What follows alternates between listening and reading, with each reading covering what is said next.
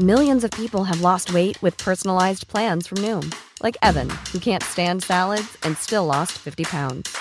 Salads, generally, for most people, are the easy button, right? For me, that wasn't an option. I never really was a salad guy. That's just not who I am. But Noom worked for me. Get your personalized plan today at Noom.com. Real Noom user compensated to provide their story. In four weeks, the typical Noom user can expect to lose one to two pounds per week. Individual results may vary. Esto es República H. La información más importante con el punto de vista objetivo, claro y dinámico de Blanca Becerril. Hola, hola, muy buenas noches. Son las nueve de la noche en punto de este viernes ya, 22 de enero del año 2021. Yo soy Blanca Becerril. Es República H. Yo, como todos los días, lo invito a que se quede conmigo porque en los próximos minutos le voy a dar toda la información más importante generada hasta el momento para que usted, por supuesto, esté bien informado de lo que ha ocurrido en las últimas horas en el territorio nacional y también, por supuesto, en, eh, pues, en el mundo. Y es que, eh, pues, hay que decirlo, las cifras de coronavirus pues siguen a la alza y también pues el número de, eh, de, personas que lamentablemente han perdido la vida a causa del coronavirus. Pero también hay información amable y es que hay que eh, pues eh, decirlo y es que Now Media TV anunció hoy que finalizaron ya las negociaciones, bueno, esto fue hace unas horas, finalizaron ya las negociaciones para adquirir el canal de televisión KOB eh, canal 27.10, esto en, Texas.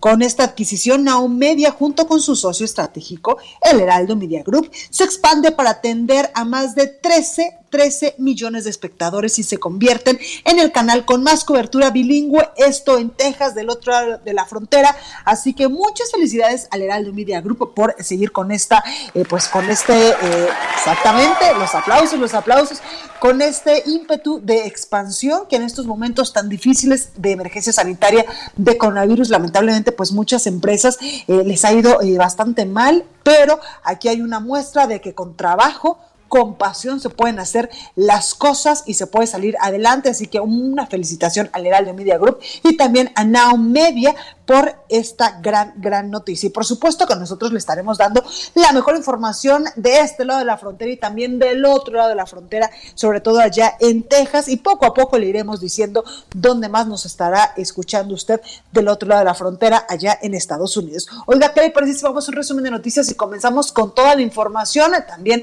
hay que decirlo, un abrazo fuerte y un, y un, eh, pues un saludo enorme a nuestros amigos que nos están escuchando desde Monterrey, Nuevo León, por supuesto también aquí en la Ciudad de México. Y ahora sí, arrancamos con la información. En resumen. Desde Nuevo León, el presidente de México, Andrés Manuel López Obrador, habló vía telefónica con su homólogo estadounidense Joe Biden. Esto fue hace, hace ratitito. Eh, en su cuenta de Twitter, el Ejecutivo Federal informó que se trataron temas importantes como migración, la pandemia ocasionada por el coronavirus y la cooperación para el desarrollo. Indicó que Biden fue amable y respetuoso y todo indica que será buena la relación bilateral. Con el anuncio del presidente de la República, Andrés Manuel López Obrador, de autorizar a los gobiernos y empresas poder adquirir la vacuna de coronavirus, la Concanaco Servitur realizará un registro entre sus 750 mil afiliados de las cámaras de comercio de todo el país para conocer quiénes estarían interesados en adquirir las dosis de manera directa.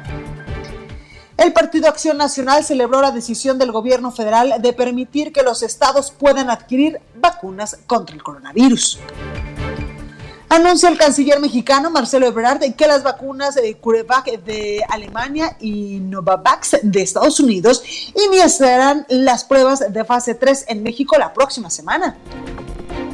La Ciudad de México se mantiene en semáforo color rojo debido al incremento en hospitalizaciones por COVID-19, pero continúa con el plan de reactivar eh, pues la economía sin arriesgar el que pueda eh, pues a partir del próximo lunes se incorpora a la reapertura de actividades las papelerías, ópticas, artículos de cocina y también tiendas de acabados y por supuesto autocinemas.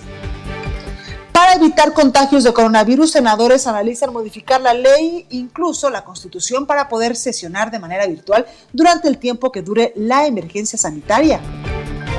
Sube la inflación en la primera quincena de enero, principalmente por el incremento en el precio de las gasolinas. El INEGI informó que la inflación en los primeros 15 días del año registró un aumento del 0.51%, esto respecto a la quincena inmediata anterior, así como una inflación anual del 3.33%. El Instituto Nacional Electoral instruyó a las estaciones de radio y televisión a retirar de los promocionales de los partidos políticos las leyendas que advierten su emisión de que son gratuitos y que son por mandato de ley, ya que podría generar una idea de imposición por parte del instituto. En resumen. Bueno, vamos con nuestros reporteros. Ya le acabamos de presentar el resumen. Vamos con nuestros reporteros viales a, eh, pues, a recorrer las calles de la Ciudad de México. Alan Rodríguez, buenas noches, ¿cómo estás?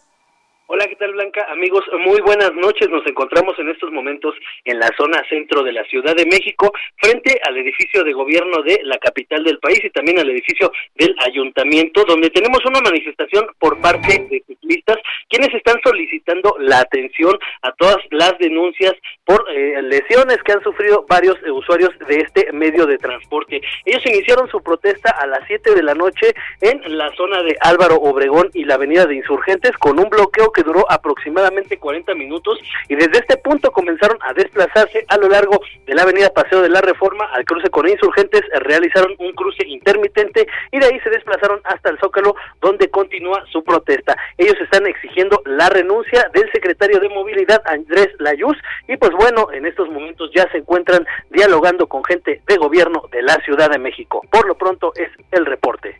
Pues ahí la información, gracias. Al pendiente, buenas noches. Daniel Magaña, buenas noches. ¿Tú en qué punto te encuentras? ¿Qué tal, Blanca? Muy buenas noches. Nos encontramos recorriendo la zona pues de la calzada tasqueña para las personas que pretenden incorporarse a la, la avenida que Encontramos algo de carga vehicular sobre Tasqueña para cruzar la avenida Canal de Miramontes, pero a partir de aquí el avance es bueno. Incluso ya también quien se incorpora hacia la zona de la avenida Tláhuac en dirección hacia el Vídeo Periférico Oriente, o bien para ingresar hacia la zona de Culhuacán. El reporte, muy buenas noches. Gracias, Daniel. Gracias y Augusto Atempa, ¿tú en qué punto de la Ciudad de México te encuentras? ¿Qué tal, Blanca? Muy buenas noches. Pues yo te platico acerca de la balacera que ocurrió esta tarde en la colonia Nápoles y fue precisamente en la calle Dakota donde se dio toda esta movilización policíaca por parte de elementos de la Secretaría de Seguridad Ciudadana. Y es que alrededor de las 3.30 de la tarde, el empresario, eh, pues el, em, el, empresario conocido como Martín Rodríguez, quien era el, el presidente del Consejo Internacional de Empresarios de la Ciudad de México, fue atacado afuera del número 366 336, perdón.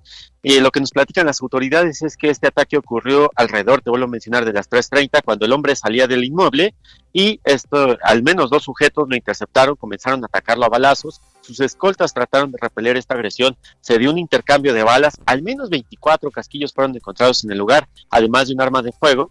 Esto, por supuesto, generó la movilización de los servicios de emergencia y de los policías, pero los delincuentes lograron huir a bordo de una motocicleta color negra. Nos platicaban los vecinos que duró, la balacera alrededor de 30, 30 segundos, pero estos 30 segundos pues fueron pánico para todas aquellas personas que viven en esta calle de Dakota y es una calle principal de la colonia Nápoles. Y eh, pues cuando llegaron los paramédicos atendieron a tres personas lesionadas, uno era el escolta de este empresario, uno más era pues el empresario por supuesto, y estamos hablando de una tercera persona que iba pasando por el lugar, fue eh, pues herida de una bala perdida. Y de esta manera pues también resulta pues es trasladada más bien hacia un nosocomio. Esto es lo que se lleva a cabo y hasta el momento se desconoce el móvil de este ataque, lo que se comenta es que pudo, haber eh, pudo haberse tratado de un asalto o un ataque directo. Esto ya lo está investigando la Fiscalía General de Justicia y en las próximas horas nos dará esa información. Blanca, el reporte. Pues ahí la información, Augusto, gracias. Seguimos pendientes. La nota del día. Bueno, y en breve la Secretaría de Salud emitirá un comunicado para que empresas y gobiernos puedan adquirir vacunas contra el coronavirus, aunque tendrán que cumplir con varios requisitos, tal como lo adelantaba esta mañana el presidente de México, Andrés Manuel López Obrador. Se acuerda que ayer incluso, pues, eh, varios gobernadores, los gobernadores integrantes de, eh, pues, de la CONAGU y también algunos gobernadores de la Alianza Federalista, se reunieron de manera virtual con eh, el subsecretario de Salud, Hugo López Gatel, donde, pues, incluso ayer se les reiteraba que no podían comprar las vacunas y los gobiernos estatales. Sin embargo, pues hoy el presidente ya da otra indicación. Y precisamente, y es que eh, esta mañana, como ya se lo decía el presidente, pues dijo que ya le, ya le dio la autorización a los estados y a los particulares para comprar vacunas. Francisco Nieto, quien sigue desde siempre muy de cerca las actividades del presidente de México, nos tienen información. Francisco, ¿cómo estás? Blanca, ¿qué tal? Muy buenas noches. Pues sí, eh, hoy en la mañana el presidente Andrés Manuel López Obrador informó sobre la decisión del gobierno de permitir que la iniciativa privada y los gobiernos locales puedan comprar vacunas anti-COVID-19. El único requisito es el de, el de anexar el contrato de laboratorio con el número de dosis adquiridas, adquiridas, así como los puntos donde serán aplicadas. El presidente López Obrador en la mañana explicó que la compra debe de ser en un laboratorio autorizado y reconoció y reconocido mundialmente. En ese sentido dijo que es necesario anexar a la petición pues la cantidad de dosis compradas, la farmacéutica, cuándo llegan y dónde será aplicada. Pues estos requisitos tienen el propósito de evitar duplicidades con el Plan Nacional de Vacunación y quitar la impresión de que hay un monopolio de vacunas por parte del gobierno, porque como ya lo bien lo adelantaste, pues eh, ayer todavía se hablaba de que sería un plan de vacunación que incluía únicamente al gobierno federal, y pero ahora el presidente pues abrió la puerta para que los empresarios, para que los gobiernos estatales y municipales puedan hacer esa compra y bueno pues esperemos eh, que ver qué sucede, que, si quién los compra, cuál será el primer gobernador o cuál es el, primer grupo de gobernadores que compren estas vacunas. Pues fue de lo más importante de lo que sucedió el día de hoy en la mañanera blanca. Totalmente, Francisco, gracias. Buenas noches. Bueno, y el gobernador Mauricio Vila, el gobernador de Yucatán, quien eh, pues es integrante, evidentemente, de eh, la CONAGO, eh, habló al respecto sobre esto que decía ya mi compañero Francisco Nieto y también sobre este anuncio que hizo esta mañana el presidente Andrés Manuel López Obrador en relación a las vacunas. Escuche. Mira, la verdad es que desde Yucatán vemos con, con muy buenos ojos que el presidente haya tenido la sensibilidad no para autorizar la compra de la vacuna de los estados, eh, una petición que a mí me tocó hacer como presidente de la Comisión de Salud de la CONAGO, una reunión que tuvimos hace 15 días. Eh, ese día nos dijeron que sí íbamos a poder estar eh, comprando vacunas, que iban a haber unos lineamientos del INSABI que nos iban a estar haciendo llegar en el transcurso de la semana. Estos lineamientos no llegaron, así que el día de ayer, en una reunión convocada por la secretaria de Gobernación, eh, volví a tocar el tema, a insistir en el tema, y ahí quien hizo uso de la palabra fue el subsecretario de Salud, el doctor Gatel, quien nos indicó que los estados no íbamos a poder estar comprando las vacunas porque esto contravenía a lo que es los principios del Programa Nacional de Vacunación. Con eso nos quedamos el día de ayer. El día de hoy, la verdad, una muy buena noticia, eh, que el presidente eh, haya abierto que los estados y los particulares puedan comprar eh, las vacunas. Y en ese sentido, ¿no? los gobernadores del PAN, que integramos la Asociación de Gobernadores, la GOAN, ya nos hemos estado poniendo de acuerdo para buscar hacer un pool entre los gobernadores que así lo gusten para poder aumentar nuestro volumen, también invitar a la iniciativa privada y poder buscar a las farmacéuticas a ver qué tipo de disponibilidad tienen. También creo que es importante que seamos realistas, va a ser muy difícil que podamos conseguir las vacunas de manera particular en Yucatán, hemos hablado prácticamente con todas las farmacéuticas y lo que ellos nos han expresado es que pues ya eh, su producción del próximo año la tienen eh, totalmente comprometida. A veces nos dan algo de esperanza que a lo mejor para finales de este año, diciembre, principios del año 2022, pudiera haber algo, pero aún no confirmado. Entonces creo que es eh, importante esto, pero también hay que tomarlo eh, como viene, ¿no? Con mucha precaución por la eh, difícil de poder estar consiguiendo vacunas, pero sin duda creo que es una muy buena noticia. Desde Yucatán vamos a seguir coordinándonos, vamos a seguir dialogando.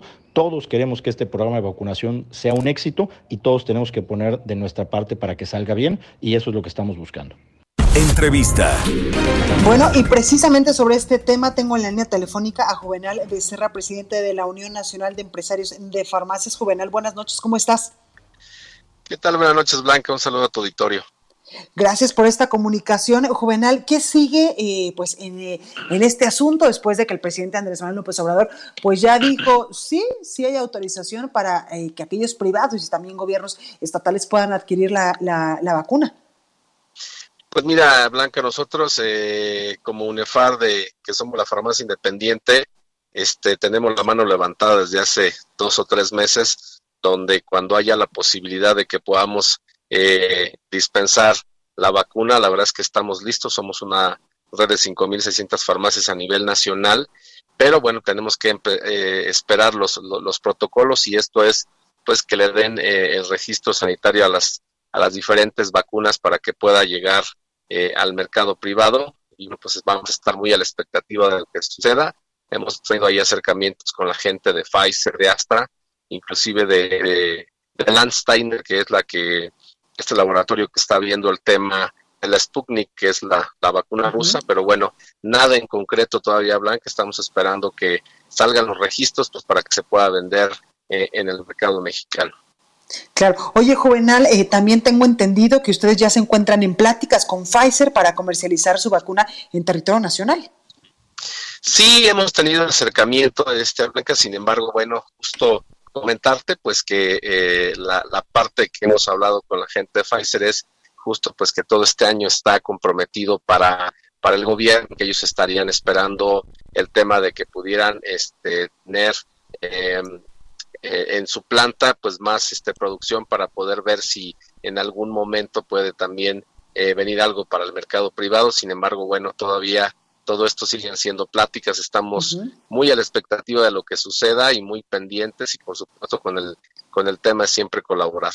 Claro. Oye, Juvenal, quiero preguntarte, ¿ya tienen más o menos un esquema, una planificación, una estrategia de cómo podrían, eh, sin dado caso, pues ustedes puedan comercializar estas vacunas, cómo podrían hacérselas llegar a la gente? No sé, en un primer momento me imagino que pudiese una persona común eh, ir a una farmacia y ahí eh, pues comprar esta vacuna o se las podrían poner ahí. ¿Ya tienen más o menos este esquema? Sí, mira, estamos visualizando que sea solamente en las farmacias en las que tenemos un consultorio adyacente donde hay un médico y por supuesto, bueno, estamos este, esperando también, sobre todo con el tema de Secretaría de Salud a través de la COFPRIS, que nos digan cuáles son los lineamientos a seguir para la aplicación, pero de alguna manera sí estamos muy pendientes y tenemos algunos protocolos y creemos que podemos empezar con las farmacias que, como te comento, tienen el consultorio adyacente a la farmacia. Claro. Oye, Juvenal, y esto también, por supuesto, que ayudaría al gobierno federal a despresurizar, pues, esta tensión eh, que tienen para, pues, vacunar a tantísima gente y también, por el otro lado, pues, ayudaría a que cada vez, en menor tiempo, por supuesto, cada vez más mexicanos, eh, pues, estemos inmunizados contra este bicho que lamentablemente, eh, pues, cada vez vemos que hay más y más muertes y más y más personas que se contagian. Sí, la verdad es comentarte que creo que el tema de que esté la vacuna en la iniciativa privada, justo lo que tú comentas, ayuda muchísimo a quien tenga la posibilidad de, poderla comprar y, se puede ir avanzando justo en este tema para evitar sobre todo pues más contagios y más fallecidos. De verdad es, es lamentable este tema y creo que es el momento de estar juntos y unidos en un frente de por el bien de México. Claro. Juvenal, ¿tienen más o menos el costo de lo que podría costar, por ejemplo, eh, una de las vacunas de estas tantas que ya pudiesen eh, pues, existir en el mercado normal? No, Blanca, fíjate que es un tema que siempre con las diferentes empresas que nos hemos sentado, pues es la pregunta obligatoria, pero la, verdad es que claro. No. Exacto, no, todavía no tenemos nada, ni siquiera un acercamiento, no nos pueden dar un, un dato, este, ni siquiera aproximado, entonces estamos ahí muy, muy, al, muy al pendiente de, de, la información que nos estén pasando en los laboratorios y esto es pues por procedimientos que todavía primero tiene que salir el registro y algunas otras cosas que ellos miden del tema logístico. Sin embargo, bueno, pues no tenemos todavía ese dato y bueno, vamos a estar muy al pendiente que en cuanto lo tengan lo tengamos, pues bueno, podértelo platicar, mi querida Blanca. Totalmente, Juvenal, porque de eso también dependerá cuántas personas podemos vacunarnos en, en tiempo y forma, porque si es demasiado costosa, pues ahí vamos a tener otro tema. Exacto, esperemos de verdad pueda ser un, un precio este, accesible para la población y justo como tú dices, para que más personas tengamos acceso a poderla comprar y bueno, pues tener un avance de lo que va siendo eh, la vacunación por parte del gobierno y lo que pudiéramos hacer en la, en la iniciativa privada. Totalmente, pues ahí lo tenemos Juvenal Becerra, presidente de la Unión Nacional de Empresarios de Farmacias. Gracias en verdad por siempre eh, pues poner su granito de arena para mejorar la calidad de vida de los mexicanos. Claro que sí, Blanco, un abrazo, que estén bien. Gracias. Bueno, pues la Ciudad de México otra vez se mantiene en semáforo color rojo. Carlos Navarro nos tiene todos los detalles. Carlos. Buenas noches, Blanca. Te saludo con gusto a ti al auditorio. Y bien, la siguiente semana la Ciudad de México seguirá en el rojo del semáforo epidemiológico, pero más de 18 mil negocios van a retomar actividades. Se trata de giros esenciales de artículos de papelería, principalmente asociados al regreso de las clases remotas, artículos de cocina para los que tienen como justificación abonar a la cadena productiva de los restaurantes, también ópticas para efectos de homologar con otros giros de atención médica y tiendas de acabados para construcción asociados a esta actividad tan importante y que no ha frenado en los últimos meses en la Ciudad de México. La jefa de gobierno Claudia Sheinbaum explicó que esta semana hubo una cierta estabilización en el número de hospitalizados por COVID-19, sin embargo, siguen los récords el récord de más hospitalizados. Escuchemos. En los en la última semana ha habido cierta estabilización en los ingresos. Eh, hemos tenido algunos días incluso de disminución de ocupación hospitalaria pero seguimos en semáforo rojo con altos índices de hospitalización eh, y estamos buscando un esquema para ir abriendo eh, algunas actividades en este esquema de apertura sin arriesgar. Y por eso estas actividades, pero pues todo depende también de que todos y todas eh, tomemos en cuenta la situación en la que estamos y sigamos cuidándonos. En la Ciudad de México hay 7.319 hospitalizados por el nuevo coronavirus, de los cuales 1.857 lamentablemente se encuentran intubados. La ocupación hospitalaria actualmente es de 87.9%. A la fecha suman en la capital del país ya 432.631 casos positivos, así como 26.152 lamentables defunciones. El director de Gobierno Digital de la Agencia Digital de Innovación Pública, Eduardo Clark, explicó cuáles van a ser las reglas que tienen que cumplir estas actividades que retoman labores el próximo lunes. Escuchemos. En el caso de estas cuatro actividades económicas, las, eh, las recomendaciones que van a ser emitidas en, en la Gaceta de la Ciudad tienen que ver con un aforo muy estricto del 20%, acceso de solo una persona por familia, uso obligatorio de cubrebocas, de careta para trabajadores que atienden el negocio, gel antibacterial y las medidas de ventilación, es decir, todos los lineamientos que ya ustedes conocen de las actividades esenciales. Para que cualquiera de estas cuatro actividades eh, retorne a sus actividades, tienen que registrarse y aprobar, bueno, y más bien acceder a los lineamientos establecidos en medidasanitarias.covid19.cdmx .go.mx y podrán operar aún al interior de centros comerciales independientemente de la cantidad de empleados, siempre y cuando cumplan estas medidas del 20% de aforo y acceso de una persona por familia, así como el uso de cubrebocas al personal y, los que asisten. También a esta lista se suman a los autocinemas y están en diálogos para la reapertura de negocios en el centro histórico y será el primero de febrero que se estima regresen los centros comerciales y las tiendas departamentales. Blanca, la información que te tengo. muchas gracias, Carlos. Hasta luego, buen fin de semana. Igualmente. Dani García, nuestra corresponsal del Heraldo allá en Nuevo León, nos tiene más detalles porque incluso pues eh, el gobernador festejó la decisión de Andrés Manuel López Obrador de autorizar la vacuna contra el coronavirus. Mi Dani, ¿cómo estás? Muy bien, Blanca, muy buenas noches. Te saludo con muchísimo gusto desde Monterrey. Y pues así es, el día de hoy, como sabemos, se dio, pues digamos, una especie de permiso por parte de la federación para que la, eh, la autoridad estatal de Nuevo León pudiera finalmente pues tener este permiso para adquirir las vacunas. Esto finalmente ocasionó, Blanca, pues todo un movimiento aquí en redes sociales en Nuevo León, pero también pues finalmente las, las apariciones de todos los alcaldes, de empresarios y pues claro del gobernador. Hoy estuvo el presidente Andrés Manuel López Obrador aquí en el estado, tuvo una visita en evento público y después eventos privados. Sin embargo, pues lo que sí podemos decir, Blanca, es que durante el evento que tuvo el gobernador, eh, el, evento que tuvo el presidente con el donde el gobernador estuvo presente, Blanca, le agradeció y le pidió también apoyo para poder agilizar los trámites burocráticos que se necesitan para que esta vacuna pueda finalmente llegar a Nuevo León. Ante estas pues buenas noticias que se perciben aquí en el estado, finalmente se, se espera que se pronuncie la autoridad estatal. Sin embargo, los municipios ya se han pronunciado ante esto, anunciando que hay recursos económicos que están ya separados para otorgarse a este proyecto de adquisición de vacunas. Estamos hablando del municipio de Monterrey, la capital del estado, así como el municipio de San Pedro también ya dio a conocer alguna información. Y el resto de los municipios metropolitanos también han ya levantado la mano. Estamos esperando en concreto que se den a conocer las cifras y que finalmente se pueda tener una eh, una cifra total de cuánto costaría eh, esta adquisición de vacunas. Sin embargo, pues lo que sí sabemos, Blanca, es que se está preparando ya la logística. Esto incluye también, se han mencionado diferentes puntos en donde podría empezar a aplicarse la vacuna, centros de salud, pero también algunos parques públicos eh, donde pues estarían aprovechando los alcaldes para hacer esto. Muchísimas gracias, Dani. No, al contrario, Blanca, muy buenas noches pues ahí tenemos la información desde Monterrey. Vamos a un breve corte. Yo soy Blanca Becerril, esto es República H. No se vaya, que yo vuelvo con más información.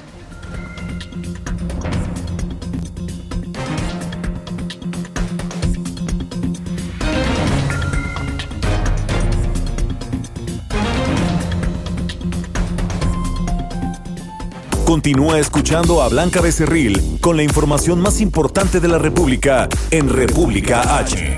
Regresamos. Estamos de regreso con la información más importante de la República en República H, con Blanca Becerril, transmitiendo en Heraldo Radio en resumen. Hoy por coronavirus en México se registraron 147.614 muertes, 1.440 más que el día de ayer, además de 1.732.290 personas que han sido confirmadas con coronavirus.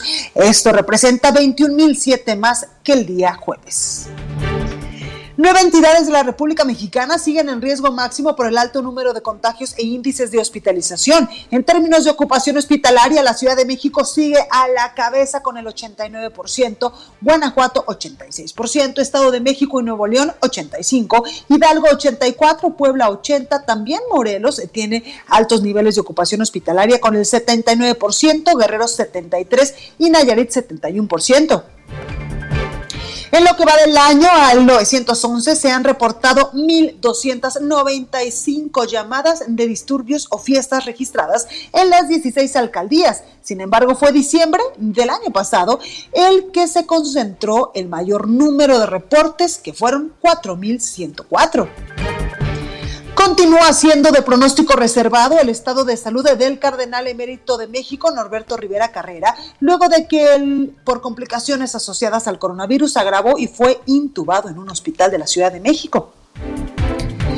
En Sabinas Hidalgo, Nuevo León, el presidente Andrés Manuel López Obrador garantizó que no habrá normas estrictas para que gobernadores y empresarios puedan adquirir la vacuna contra el coronavirus. Señaló que sería mezquino prohibir la ayuda de otros, por lo que solo se tendrá que cumplir con tres requisitos. Coordinación con la federación, que las compras se hagan con laboratorios autorizados y que se muestren los contratos. El Consejo Coordinador Empresarial que encabeza Carlos Salazar Lomelín en su cuenta de Twitter publicó que ante la autorización de comprar vacunas por parte del gobierno, esta, es de, de, gobiernos estatales e iniciativa privada, analizan con detalle los lineamientos una vez que se emitan. La directora del metro, Florencia Serranía, informó que la tarde de hoy se realizaron las pruebas de trenes en vacío para que el próximo lunes entren en operaciones. También informó que las estaciones inundadas en esas líneas quedaron completamente limpias y listas para el servicio y para el inicio de este servicio el lunes. Y a partir de este año, funcionarios de estados y municipios tendrán que presentar sus declaraciones patrimoniales y de intereses, por lo que la función pública compartirá su plataforma Declaranet. Reporte vial. Y vamos a las calles nuevamente de la Ciudad de México con Alan Rodríguez. Alan, ¿cómo estás? Blanca, amigos, muy buenas noches. Continúa la manifestación por parte de ciclistas quienes se encuentran ya en estos momentos en Calzada de Tlalpan al cruce con la calle Coruña. Esto es perímetro de la colonia Álamos para todos nuestros amigos que se dirigen hacia el sur de la Ciudad de México. En este punto, lamentablemente, el día de ayer perdió la vida un ciclista y es por ese motivo que estos manifestantes se encuentran en el punto para exigir justicia. Eh, en estos momentos ya se desarrolla la eh, diálogo con autoridades capitalinas para retirar el bloqueo que afecta severamente la circulación desde la zona de viaducto. Es por lo pronto el reporte. Muchas gracias, Alan. Descansa. Bueno, bueno. Daniel Magaña, buenas noches, ¿cómo estás? ¿Qué tal, Blanca? Muy buenas noches. Ahora con información vehicular para las personas que pues, se incorporan de la zona de la avenida Tláhuac en dirección hacia el anillo periférico pues oriente. Encontramos carga vehicular tanto para cruzar esta zona pues del Vergel como un poco más adelante, también para cruzar la avenida Las Torres sobre la avenida Tláhuac, que es el punto pues más problemático. A partir de aquí ya el avance mejora en dirección hacia la zona de San Lorenzo Tezonco y quien se incorpora al anillo periférico todavía con carga vehicular en dirección hacia la calzada Ermita Iztapalapa. El reporte Buenas noches. Gracias, Daniel. Descansa, Augusto Atempa. Buenas noches. Blanca, muy buenas noches. Pues yo me encuentro en la zona poniente y a esta la avenida Constituyentes en su tramo de periférico a circuito interior presenta muy buen avance en ambos sentidos. Tenemos un choque en circuito interior, esto es pasando Paseo de la Reforma con dirección hacia Benjamín Franklin, lo que provoca el tránsito lento y que se extiende hasta la avenida Tiers. En sentido contrario de la circulación, el avance es fluido para aquellas personas que buscan llegar hacia la zona de la raza encontrarán una circulación favorable y hay que recordar que esta avenida, o más bien este punto, tiene un eh, límite de velocidad de 80 kilómetros por hora. Blanca, mi reporte. Muchas gracias, Augusto. Descansa. Buen fin de semana, hasta pronto. Igual. Bueno, vamos con más información con mi compañero París Alejandro, porque los presidentes de México y Estados Unidos sostuvieron una conversación telefónica. ¿Cómo les fue, París? ¿Cómo estás? Buenas noches, Blanca, amigas, amigos de Real de México. Así es, y es que a dos días de asumir la presidencia de Estados Unidos, John Biden sostuvo una conversación telefónica con Andrés Manuel López Obrador en la que pactaron fortalecer la colaboración para el desarrollo de la región. Y es que desde el despacho del exsecretario de la Oficina de la Presidencia de la República, Alfonso Romo, en el Club Hípico La Silla, aquí en Monterrey, el mandatario mexicano expresó la voluntad de su gobierno para trabajar conjuntamente en la agenda bilateral. Y es que la reactivación económica por el TEMEC tras la crisis económica, la atención a la pandemia en la frontera común, así como la reforma migratoria en Estados Unidos y los flujos migratorios de Centroamérica, son los temas centrales de este diálogo entre los mandatarios esta tarde. Y es que con un, por el tono respetuoso y las coincidencias entre López Obrador y Joe Biden, el mandatario mexicano pronosticó que tendrá buenas relaciones entre México y Estados Unidos en los próximos años.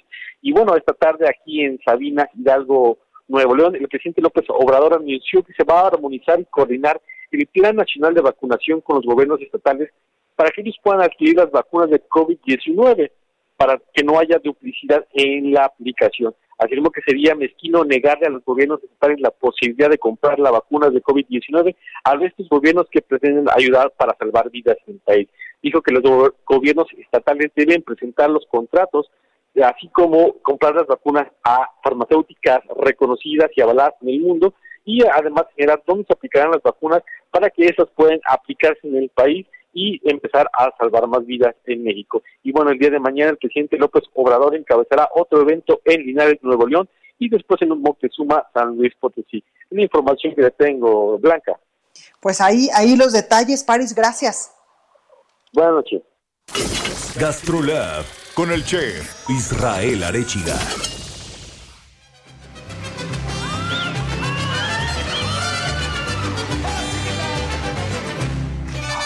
Buenas noches, chef, ¿cómo estás? Mi querida Blanca, buenas noches, saludos a ti, a todo el auditorio. Qué gusto estar aquí de vuelta.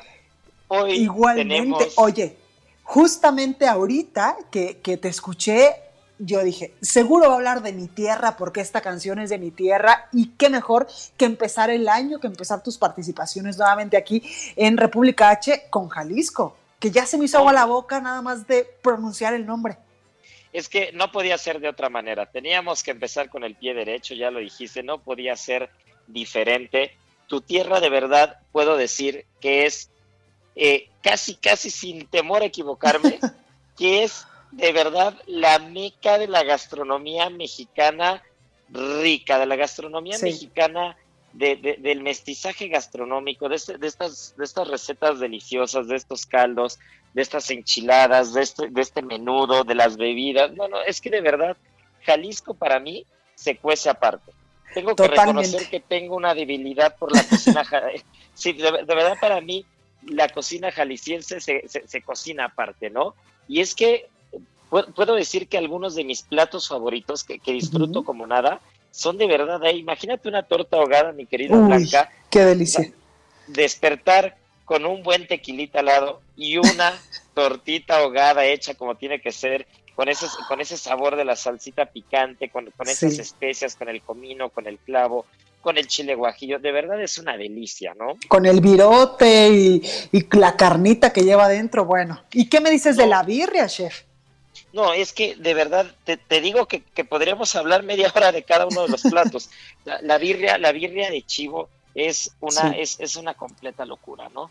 De verdad el sabor es muy particular. Yo siempre he creído que, que Jalisco sabe, ¿no? Cuando, cuando vas a Guadalajara, cuando vas a Arandas, cuando vas a Zapopan, cuando vas a Tlaquepaque, toda, o sea, tú, de, hablar del estado, de hablar de las ciudades, tiene un sabor muy particular, es ese sabor que comparte el menudo, que comparte eh, las tortas ahogadas que hablábamos, que comparte la birria, es, es un sabor muy particular que, podemos decir que México sabe eso, ¿no?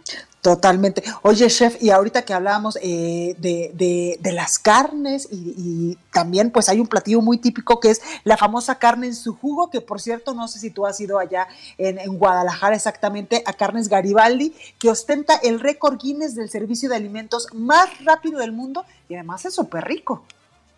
Mira, no he tenido oportunidad justo de ir ahí, voy a ir ahora que vaya, porque aparte tengo familia en Guadalajara, tengo familia en Tlaquepaque.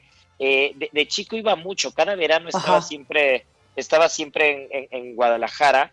Y, para mí, pensar en Guadalajara, número uno, es en, mi, en, mis chivas rayadas del Guadalajara, que eso, arriba la chiva siempre. Y segundo, las tortas ahogadas afuera del Estadio Jalisco, uh, de verdad, son, son, las mejores, no hay, no hay otras diferentes, ¿no? Y el menudo es que es que de verdad es una delicia y la carne en su jugo sí es una es una locura eh de Totalmente. verdad porque aparte es un plato que no se puede encontrar en otros lugares no se encuentra igual. La birria en la Ciudad de México podemos encontrar buenas birrias buenas tortas ahogadas podemos encontrar buenas enchiladas tapatías también. Se puede encontrar muchas cosas pero esa carne en particular esa carne en particular no es tan común hay que estar ahí para probarla y ya tengo una tarea ahora que vuelva, que vuelva a Guadalajara. ¿eh? No, en verdad que tienes que ir a, Carnes Garibaldi, no es que les haga promoción ni nada por el estilo, pero, o sea, tú llegas, evidentemente el lugar es enorme, te sientas y pides, ¿sabes qué? Quiero mi carne y mi jugo, este, unos eh, frijolitos eh, charros que también son muy comunes allá en Jalisco. y en menos... Sí, claro. Y en menos de lo que te volteas a checar el celular, ya tienes el plato en tu mesa. Es súper rápido. No, bueno, pues habrá que darse una vuelta. Y aparte cayó como anillo al dedo porque ayer fue el día del mariachi. Sí. ¿No? Entonces, bueno, ¿qué, más podemos pedir? Un buen tequilita, una buena comida, mariachi, y no, y no solamente tequila, ¿no? Porque aparte de, bebidas, también Jalisco tiene, tiene una variedad bastante amplia, ¿no? Claro, el tejuino, por ejemplo.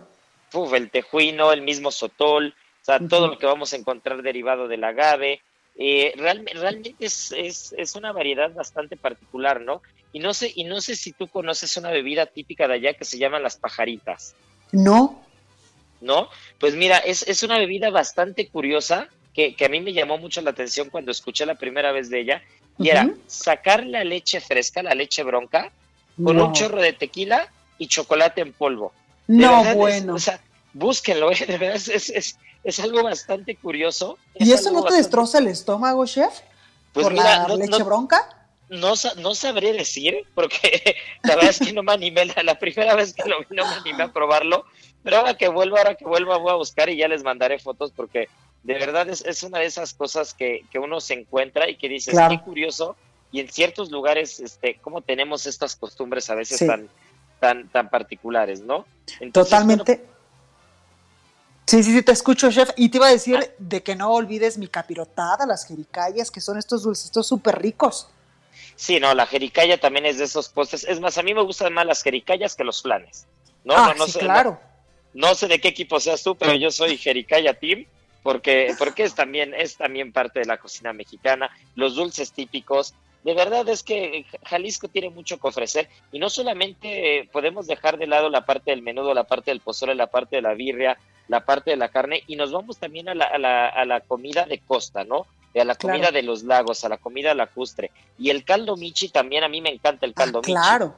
¿No? Que es este caldo de pescado, que michi es pescado en náhuatl y es un caldo de pescado, ¿no? Pero es un caldo de pescado que también tienes que comértelo ahí, ¿no? Tienes que comértelo en la, zona de los lagos porque, porque es, son sabores bastante particulares que no se encuentran tan fácilmente con, con, esa, con esa identidad, ¿no? O los camarones embarazados también, mi chef. Con una Ah, salsita base de ajo, el jitomate asado, el chile pasilla y no sé qué más cosas tienen y por supuesto la mayonesa y esas, y esas cosas que seguro tú sabes. Ay, pues mira, también tengo esa tarea porque esos no los he probado y mira que yo soy camaronero en serio. Así que ya me daré una vuelta por allá. Oye, y, bueno, eso pues, los encuentras en Puerto Vallarta, por ejemplo, ahí particularmente.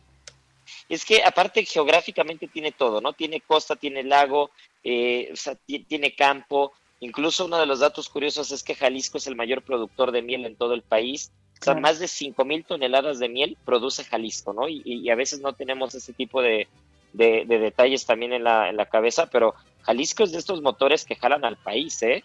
Es de, esas- es, Totalmente. es- es de esos estados que hacen que, que tanto la industria como la gastronomía como el campo realmente van, so- son parte importante del engranaje de México, ¿no? Pues No ahí lo tenemos. Y no podemos dejar la gastronomía de lado porque a veces le damos mucha importancia a otros estados, pero yo creo que en Jalisco, en Jalisco es donde está lo bueno, ¿eh? Totalmente de acuerdo contigo, Chef Israel Arechiga, muchas gracias y feliz Muchas año gracias. día 22.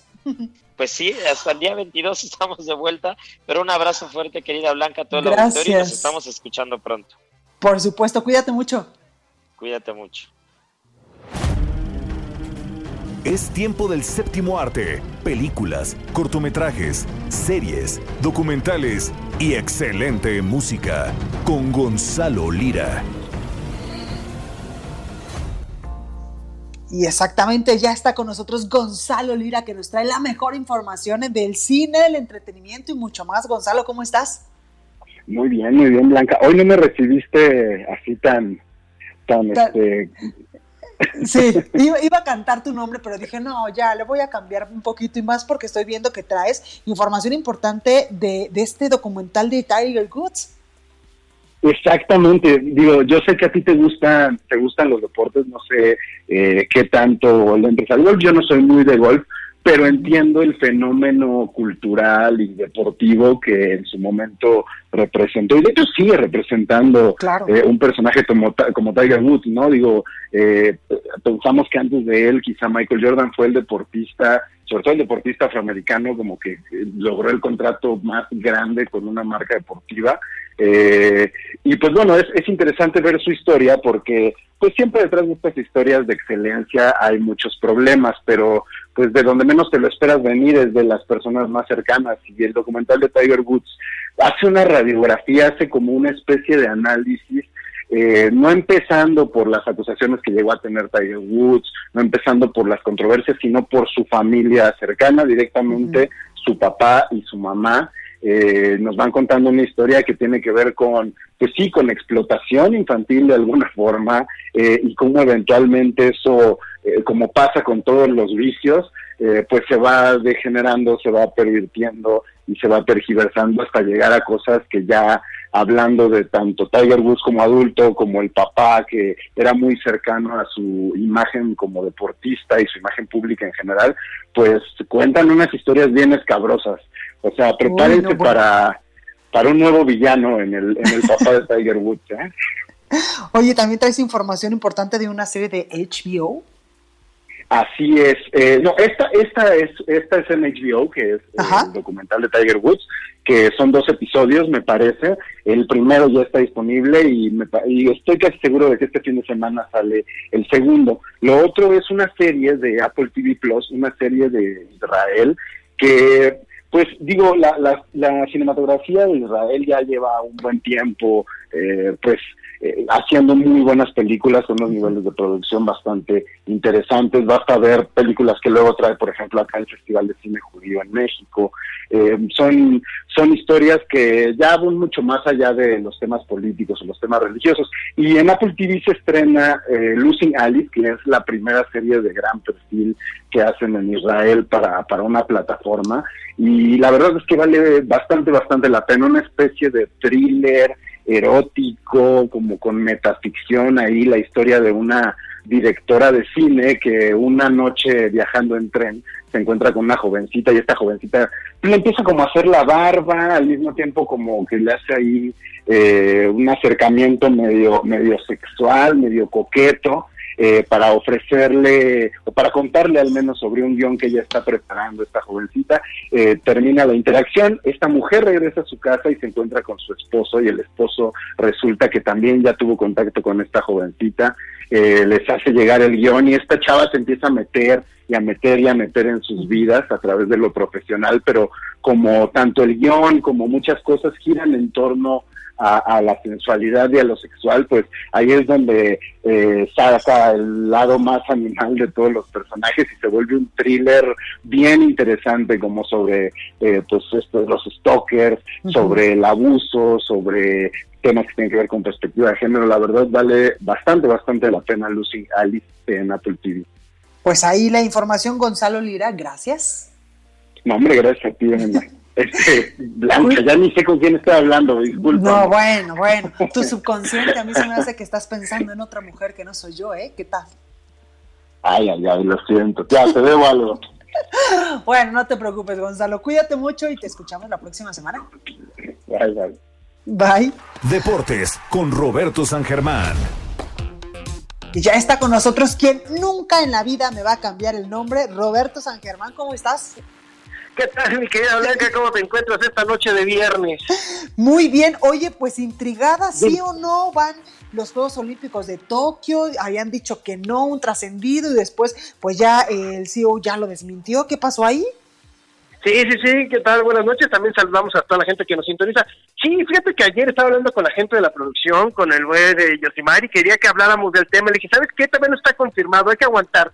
Y sí, resultó que este periódico de Times, este diario británico, sacó la nota diciendo que una persona del interior del comité organizador, que era una fuente, que no sé qué, había dicho que el gobierno japonés ya había dicho que se cancelaban. Y hoy el comité organizador de los Juegos Olímpicos uh espérame, espérame, primero vamos a desmentir, nadie del comité habló con la gente de Times. Segundo, no se van a cancelar los Juegos, se van a llevar a cabo como se dijo. Sí, van a ser en tiempo y forma. Lo que pudiera llegar a pasar es que no hubiera público, pero de que se llevan, se llevan. Esto fue lo que dijeron, la verdad es que de repente, de repente salió la nota y todo el mundo empezó a especular y no va a haber juegos y bla, bla, bla. Pues no, del 23 de julio al 8 de agosto se tienen previstos y Thomas Bach y toda la gente eh, japoneses, los, el, gobernador de Tokio, el presidente, todos están se van a llevar a cabo. ¿De dónde sacaron la nota? ¿Quién sabe? ¿Quién sabe? no, bueno. ¿Qué Juegos Olímpicos? No, pues ahí... Es ¿eh? Sí, claro, por supuesto. Oye, y los casos de coronavirus en la Liga MX sí, pero cañón. Es que te voy a decir algo, y eso está mal. Te voy a decir cuál es el problema. El protocolo está muy mal hecho. ¿Tú sabes cuánto tenían que hacerse pruebas? Cada 15 días. Claro, por supuesto.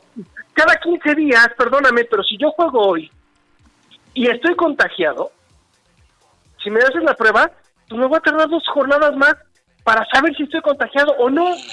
Por supuesto. ¿Qué pasó? Que el equipo de Monterrey entregó las pruebas en la jornada 1.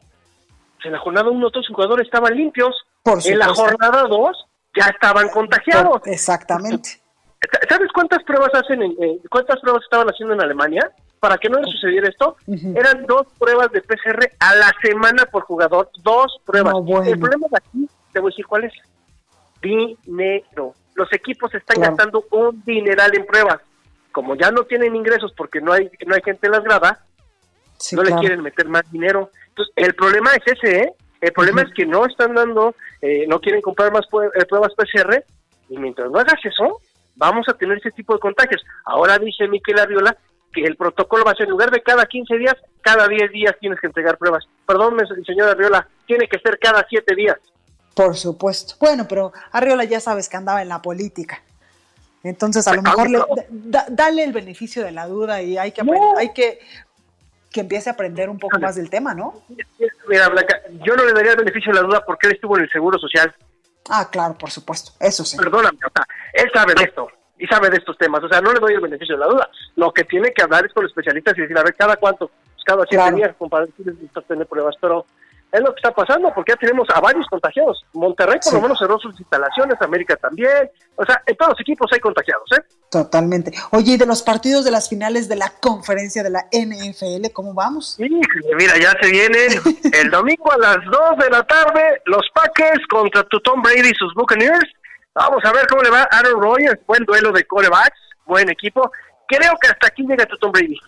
Uy, no me digas eso porque se me acabó la NFL por este año, entonces. Sí, creo que hasta aquí llega Tom Brady, creo que hasta aquí llegan los bucaneros. Y el otro duelo que es a las 5.40 de la tarde, los Chiefs contra los Bills, y creo que Patrick Mahomes se recuperó.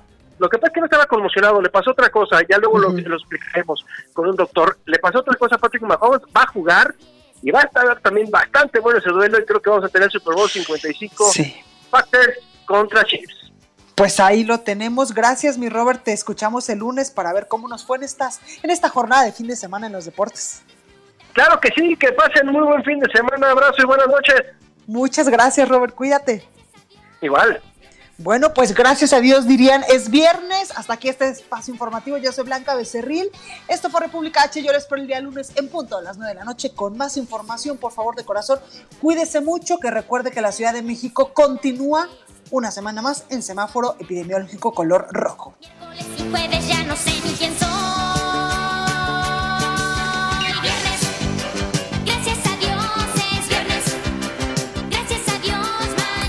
Esto fue República H, la información más importante de lo que pasa en el interior de la República, con el punto de vista objetivo, claro y dinámico de Blanca Becerril. Continúa escuchando Heraldo Radio, donde la H suena y ahora también se escucha. Una estación de Heraldo Media Group.